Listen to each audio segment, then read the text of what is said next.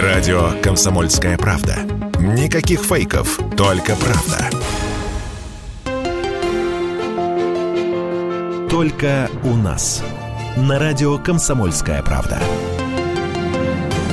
Спецкор «Комсомольской правды» Дмитрий Стешин выехал с командиром батальона «Восток» Александром Ходаковским на передовую под Волноваху и прямо в траншеях поговорил на самые наболевшие темы последних дней. Александр Сергеевич, главный вопрос. Будет ли украинское наступление?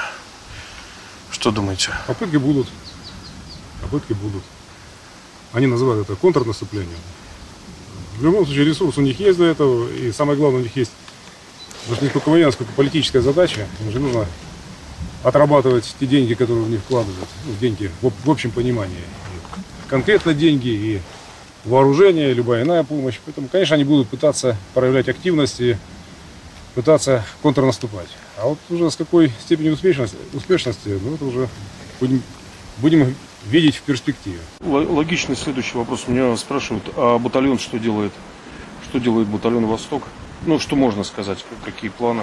Да, ну вот мы 8 лет просидели в обороне, потом мы себе как неплохо показали на штурмовых задачах в Мариуполе, и за нами закрепилась, так сказать, депутация батальона штурмового.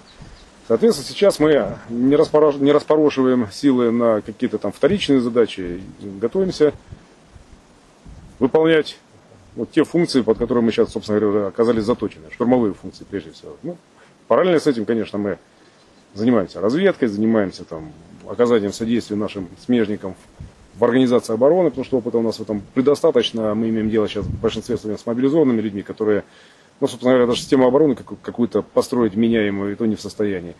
Ну, точно не бездельничаем, не бездельничаем, просто вопрос э, как бы, общей конъюнктуры. У нас же ведь задача не отменена, блокировать крупную группировку так называемую Донецкую.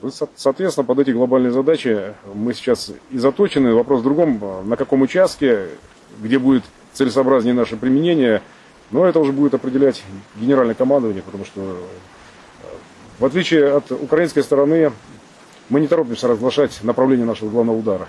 Угу. Александр Сергеевич, а как вы оцениваете вот ход наступления от ЛНР на Северск и далее? Северск. Тяжело идет? Везде идет и будет идти тяжело, потому что мы все-таки не имеем же дела не с э, такой наспех набранной армией папуасов. Это же все-таки ну, армия, которая все унаследовала от Советского Союза и вооружение, и школу, собственно говоря. Поэтому а как, как может это легко идти? Это же те люди, которые вместе с нами воевали в Афганистане. Это те люди, которые являются внуками, правнуками тех же, кто воевал в 41-45 году и принес победу. Ну, конечно, мы воюем с достаточно квалифицированным противником, и причем оснащенным преимущественно тем же самым вооружением, что и мы сами оснащены. Это все, все что скажем, разрабатывалось в рамках Варшавского договора, все артиллерийские системы. Плюс при этом вдобавок э, сейчас э, уже в достаточном количестве в Украине натовских систем артиллерийских, в частности, те же Хаймарсы, которые являются, по сути, высокоточным вооружением и в меньшей степени относятся, конечно, к системам РСЗО. Это вооружение, которое изначально готовилось как противовес советским системам и вообще самому принципу подхода. Если советская система делала ставку на массовость огня, то американцы сделали ставку на точность огня, на эффективность такого точного поражения. Поэтому сейчас мы столкнулись и с, уже на нашей территории с не просто с образцами вооружения натовского, но и самой, самим подходом, самой тактикой натовской, потому что их тактика, которую они сейчас внедряют в Украине, она подразумевает, а, ну, провокацию нас на какие-то действия для выявления наших позиций, наших огневых точек, при этом очень эффективная система артиллерийской разведки, обнаружения наших позиций и мгновенная реакция, потому что ну, те же Хаймерс, например, они имеют систему наведения ориентирующиеся по, по спутникам. Ну, то есть они могут работать достаточно эффективно. Вот сейчас мы еще и с этим боремся, и это преодолеваем. Поэтому, конечно, везде продвижение дается нам с большим трудом, но как раз все перечисленное мной, что обусловливает трудности этого продвижения, ну, тем, тем значимее делает э, подвиг тех людей, которые все-таки давят и все-таки продвигаются. И Пока что мы свой наступательный потенциал не исчерпали. Если мы двигаемся, ну, значит у нас получается. Такой вопрос, который волнует всех, я людей опрашивал на передке. А, конечно, за всех ответить невозможно. Одни говорят, «А, дойдем до границ а, республик и все, домой. Мы не военные, мы учителя, шахтеры и так далее. Кто-то готов идти до Киева.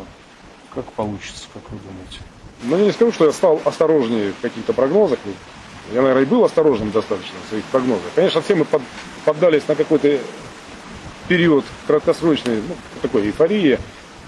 Ну, пока мы лоб в лоб вот, не столкнулись э, с противником, и ну, пока мы с дистанции, например, работали по различным там удаленным точкам при помощи наших высоко, высокоточных типов вооружения, это была одна история. Это был первый этап вхождения. Потом мы столкнулись уже в обычной войне, и в ход пошли все общевойсковые, и тактика, и средства, и силы.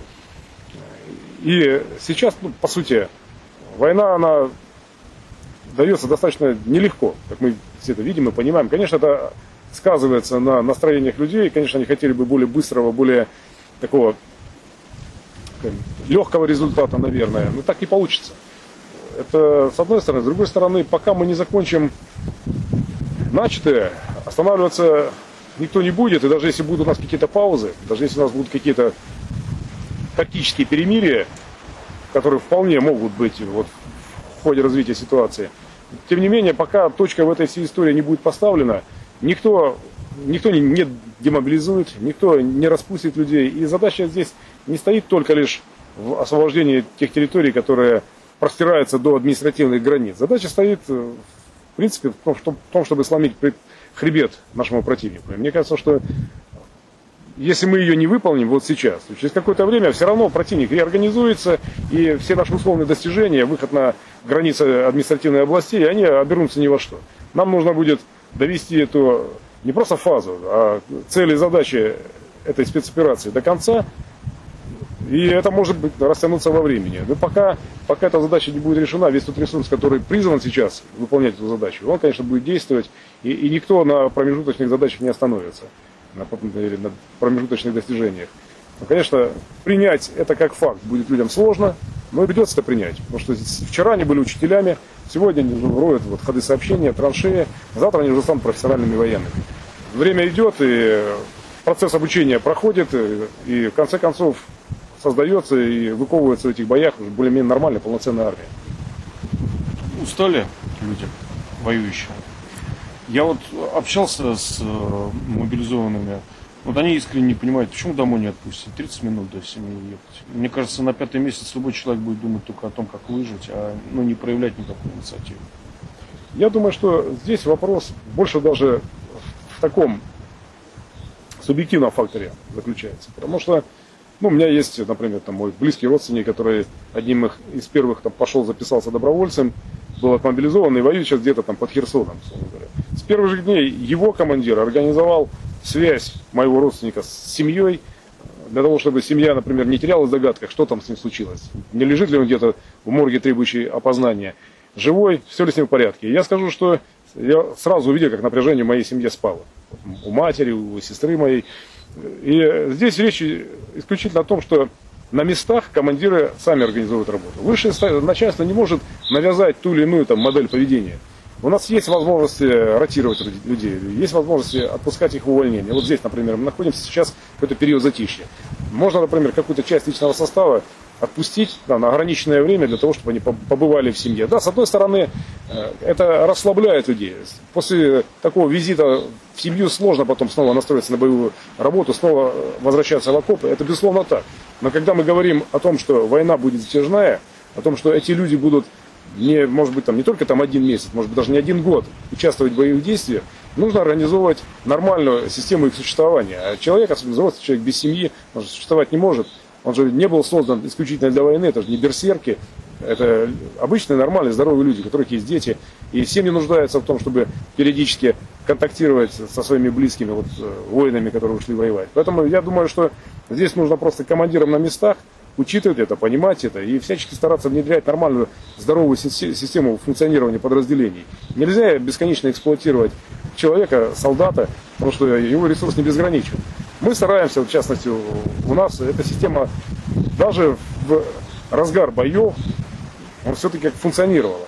И мы находили возможности отпускать людей хотя бы на один день, на там, два дня на побывку. Понятно, что когда есть объективные причины, когда речь идет об удаленных гарнизонах, так скажем, тех, которые были призваны, например, в Донецкой области, но воюют где-нибудь там под Харьковом или воюют под Херсоном, конечно, там сложно э, организовывать, например, отправку людей э, на побывку в Донецкую область или непосредственно в Донецк. Но когда речь идет о местных подразделениях, когда речь идет о тех, кто воюет на рубежах э, вот, в Донецкой области, я думаю, что здесь нет никакой проблемы отпускать людей. И здесь же нельзя там руководствоваться недоверием. Вот мы их отпустим сейчас, они пойдут и не вернутся. Ну, система, э, система возвращения всех назад работает. Никуда люди не денутся, вернутся. Если они избежали до сих пор, и они продолжают воевать. Здесь, никто не мешает здесь в лесу сняться и бросить автомат и убежать. Но люди воюют, люди мотивированы в той или иной степени.